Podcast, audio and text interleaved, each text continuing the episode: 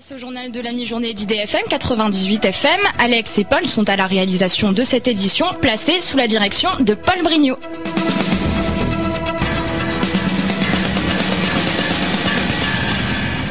IDFM 98 FM, il est midi 12, l'heure de s'intéresser à la situation des chrétiens d'Irak. Alors qu'ils étaient un million euh, dans un million pardon dans tout le pays il y a 20 ans, aujourd'hui ils ne sont plus que 400 000.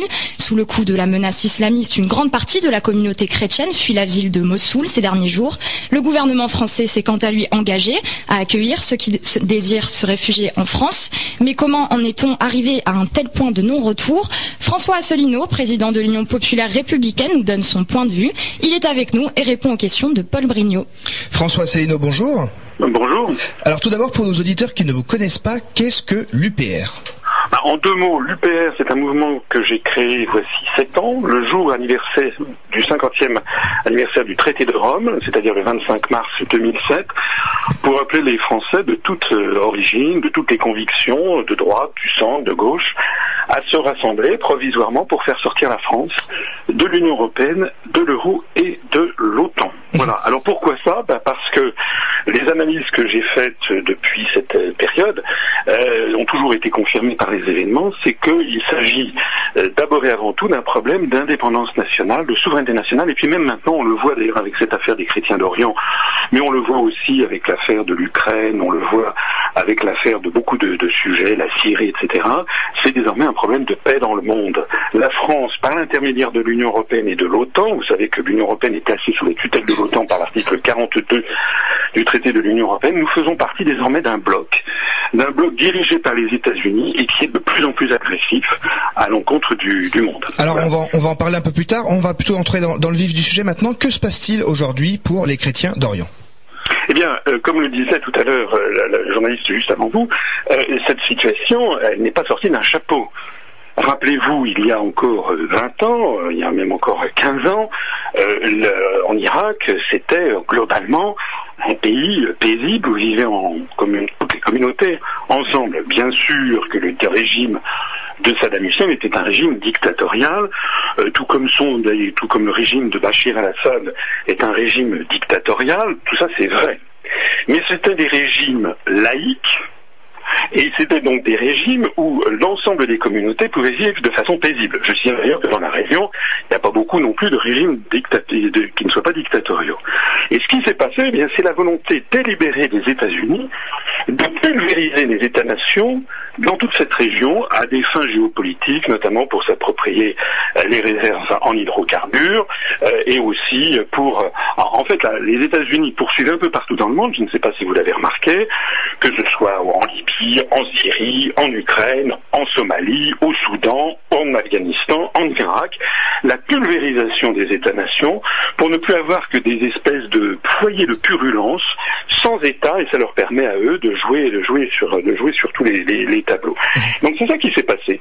C'est qu'en détruisant le, le régime de, Saddam Hussein, eh bien, on a maintenant des seigneurs de la guerre et qui, euh, qui se livrent à toutes les, à toutes les exactions. Alors, est-ce que c'est seulement en Irak qu'il y a ces persécutions ou est-ce qu'il y a d'autres pays? Alors d'abord, euh, les persécutions qui frappent les chrétiens en, Irak sont menées par une office, enfin, ce qu'on appelle l'État islamique, qui est un truc très mystérieux, mais euh, on a appris de sources absolument certaines que les soldats ont été euh, formés par les États-Unis d'Amérique. Je renvoie les auditeurs à notre site upr.fr pour avoir toutes les précisions s'ils le souhaitent. De la même façon qu'on sait aussi que la persécution des chrétiens au Nigeria, qui est faite par Boko Haram, on sait qu'il y a la CIA qui est derrière. On sait également que les, services, les services occidentaux euh, financent euh, largement Al-Qaïda. Il y a encore d'ailleurs eu des informations qui sont sorties hier euh, sur le, New York Times sur cette, question. Ce que je voudrais souligner aussi, c'est une façon très vicieuse de présenter aux opinions publiques l'idée que ce seraient des musulmans qui s'attaqueraient à des chrétiens. On ne l'a pas souligné dans les, grands médias français. Et ce qui se passe en ce moment à Mossoul, c'est qu'il y a eu 11, je crois de mémoire, 11 euh, églises euh, qui ont été euh, incendiées sur 35 qu'il y avait à Mossoul. Mais vous avez eu également six mosquées chiites, l'islam chiite, ont été détruites avec des explosifs, et puis quatre ou cinq temples oratoires musulmans sunnites ont été rasés au bulldozer. Donc on a affaire, c'est pas du tout des musulmans qui reflètent l'opinion générale du monde musulman. C'est-à-dire que les musulmans, notamment les chiites dans cette zone de l'Irak, sont totalement, sont aussi persécutés que les, euh, que les chrétiens. On a donc affaire en fait à des espèces de, de, de, de, milices euh, complètement délirantes, hein, des, tueurs en fait, des tueurs à gages, et qui sont là, comme je le disais tout à l'heure, pour pulvériser l'idée même d'un État-nation, parce que tout ce qui est État-nation, finalement, permet de s'opposer à l'hégémonie euh, euro, euro-atlantique. Alors qui sont, vous, sont les responsables, vous en avez parlé un petit peu, mais qui sont tous ces responsables de ce qui se passe actuellement? Écoutez, euh, fondamentalement et avant tout, euh, c'est quand même les États-Unis d'Amérique. J'y reviens. Et d'ailleurs, il a pas, je suis pas, je suis pas le seul à le dire. Il y a beaucoup, y compris aux États-Unis, des géopoliticiens qui le, qui le soulignent. Paul Craig Roberts, par exemple, qui a été sous-secrétaire au Trésor du gouvernement Reagan, qui tient un blog qui est tout à fait, euh, tout à fait intéressant. Euh, les États-Unis ont décidé là une politique dite du nouveau Moyen-Orient, où ils ont voulu redessiner à leur convenance l'ensemble du Moyen-Orient comme un éléphant arrivant dans un magasin de porcelaine. Écoutez, tout se passait relativement bien. Encore une fois, je ne veux pas faire un je sais bien qu'il y avait des régimes dictatoriaux, mais encore une fois, tout se passait relativement bien au Moyen-Orient depuis des siècles entre les différentes communautés, que ce soit les musulmans euh, chiites, les sunnites, les druzes au Liban, les chrétiens maronites, les chrétiens assyriens, etc. Vous avez des quantités de religions différentes. Et c'est finalement la volonté, qui est une volonté typiquement anglo-saxonne d'apartheid, d'avoir des, pays où il y aurait par exemple que des chrétiens, des pays où il y aurait que des musulmans, ça c'est une c'est une vision du monde qui est une vision qui est euh, qui est celle de, de l'apartheid. Est-ce que c'est ce qu'on appelle euh, est-ce que c'est ce qu'on appelle la théorie du choc des civilisations Oui, c'est la théorie du choc des civilisations. Vous avez rappelé tout à l'heure que le gouvernement français par exemple a proposé aux chrétiens d'Irak qui le souhaiteraient de venir s'installer en France. Bon, pourquoi pas? Mais ça, à mon avis, ça ne pourrait être que provisoire pour éviter qu'ils ne soient persécutés.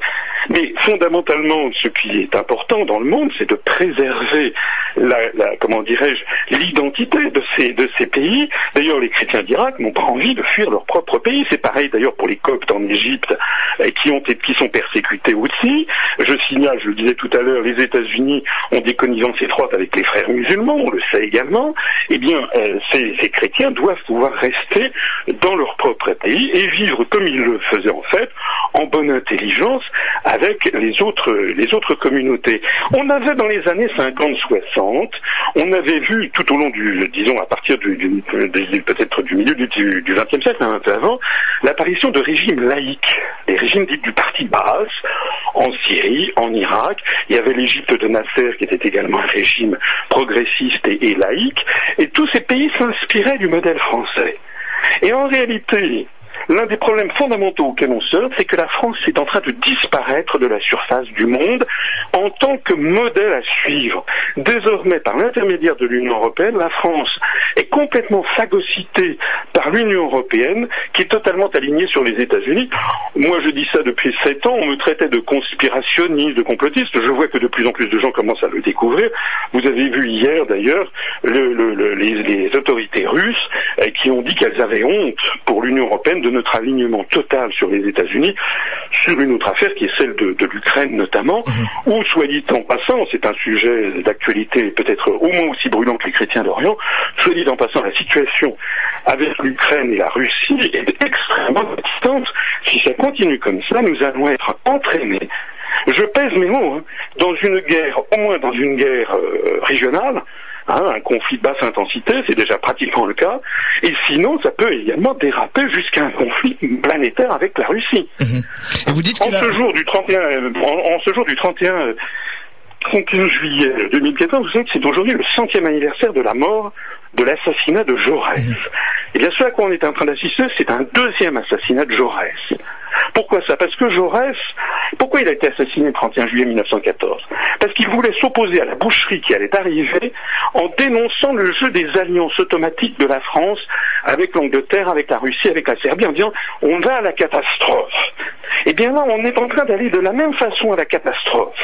François Hollande et le gouvernement, d'ailleurs c'était pas mieux avec Nicolas Sarkozy, étant complètement phagocytés par les États-Unis d'Amérique, nous sommes en train de suivre les États-Unis d'Amérique dans leur folie anti-russe, hein, et de sans, sans, par exemple sur l'affaire de l'avion de la Malaisienne qui a été qui, qui s'est écrasé dans l'est de l'Ukraine, les conclusions ont été tirées par Washington avant même que l'enquête ne démarre. Bon, il y a beaucoup, beaucoup de choses à dire, on n'a pas le temps d'en parler, mais qui montrent que la version de- des autorités américaines est très probablement fausse. Bon, eh bien nous, nous sommes dans cette situation. François Hollande est en train d'assassiner Jaurès parce qu'il est en train de suivre ce qui nous a mené à la guerre de 14, c'est-à-dire par irréflexion, par réflexe pavlovien de suivre nos avances, nous sommes en train de nous heurter à ce qui est quand même la deuxième puissance nucléaire mondiale, c'est la Russie. Alors vous dites que la France a une responsabilité particulière vis-à-vis des minorités chrétiennes d'Orient depuis 1536. Pourquoi? Alors ça c'est un sujet, c'est un épisode de notre histoire que les Français ne connaissent en général pas beaucoup. Euh, c'est que en- dans les, vous savez que François Ier donc était arrivé au pouvoir euh, au- à l'extrême fin du, XVe siècle, au début du XVIe siècle, et il avait comme euh, euh, comment dirais-je comme adversaire, si on peut dire sur la scène européenne, comme principal adversaire, il avait Charles Quint. Charles Quint qui était à peu près son contemporain, qui était né en 1500. Charles Quint qui était l'héritier de la famille de Habsbourg et qui possédait par, par, par héritage euh, et qui était le souverain à la fois de ce que l'on pourrait appeler euh, les morceaux d'Allemagne, de l'Autriche, de la Bourgogne actuelle, mais aussi de la péninsule ibérique, mais aussi euh, du sud de, l'Italie, sans compter toutes les possessions qu'il allait bâtir et son fils euh, Philippe II allait bâtir, euh, comment dirais-je, dans les Amériques. Donc la France était progressivement encerclée par Charles Quint. Et puis en plus, en 1519, Charles Quint a été élu empereur du Saint-Empire romain germanique, de telle sorte que la France s'est trouvée complètement encerclée. François Ier, à ce moment-là, a essayé de trouver une alliance avec le, souverain d'An- d'Angleterre, avec qui était Henri VIII, a été l'entrevue du camp du Rador, et puis Henri VIII, en fait, a trahi François Ier et a lui fait aussi fait alliance avec Charles Quint. Donc la France s'est retrouvée complètement isolée, avec un risque de destruction. hein. C'est exactement comme aujourd'hui d'ailleurs, hein. c'est-à-dire une espèce d'empire européen qui voulait détruire la France. Et qu'est-ce qu'a fait François Ier? Eh bien, il a fait deux alliances qui ont scandalisé la chrétienté. D'une part, il a fait une alliance avec les princes protestants euh, qui étaient dans l'empire de Charles Quint. Le protestantisme commençait à apparaître. Vous savez que les thèses de Luther à partir de 1519. Donc ça, c'était le premier point. Évidemment, ça scandalisait les, Français euh, catholiques. Euh, et puis deuxième chose qui a encore plus scandalisé le, monde, c'est que François Ier a fait alliance avec Soliman le Magnifique, Soliman Suleiman Ier, qui était le sultan de Constantinople, qui était le chef de l'État musulman le plus puissant du monde à cette époque. Et ça, ça fait un scandale énorme dans la chrétienté. Mais pourquoi François Ier a-t-il fait ça? C'est pas qu'il était devenu musulman, c'est qu'il avait fait cette politique, qui est une politique traditionnelle, que d'ailleurs Charles de Gaulle a, a, a menée lui-même à partir de 64, lorsqu'il a reconnu la République populaire de Chine, ou lorsqu'il a lancé, euh, il a lancé la, la, la, la- comment dirais-je, la détente, la politique de détente avec l'URSS, c'est de faire des alliances de revers pour contrebalancer la puissance qui est en train de vous détruire.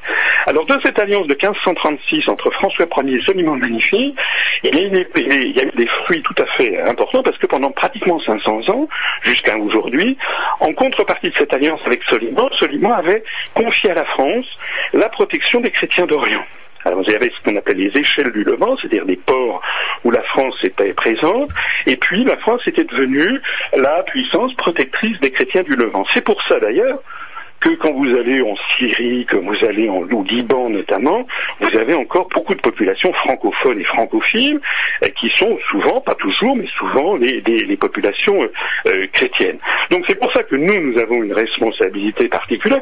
Notre mouvement, euh, l'UPR, est un mouvement laïque, hein, nous ne sommes pas un mouvement... Mais il se trouve qu'on a des responsabilités particulières vis-à-vis des populations qui nous font confiance, et puis ça contribue bien sûr au rayonnement de la, de la langue française et de la diplomatie française. Entendu. Je vais être obligé de vous couper, François Solino, parce que malheureusement, on arrive à, à court de temps. En tout cas, on, on a bien entendu votre votre message euh, qui est bien passé. Et merci pour ce petit euh, rappel historique. Euh, On a malheureusement plus le temps. Après, on va être un peu juste. Merci beaucoup, François Solino. Merci en tout cas à vous de m'avoir reçu. Au revoir. On rappelle que vous êtes le président de l'UPR et que vous intervenez au niveau euh, sur les persécutions des chrétiens d'Irak. Merci à vous et bonne journée. Au revoir. Au revoir. Au revoir. Merci à vous, messieurs. Tout de suite.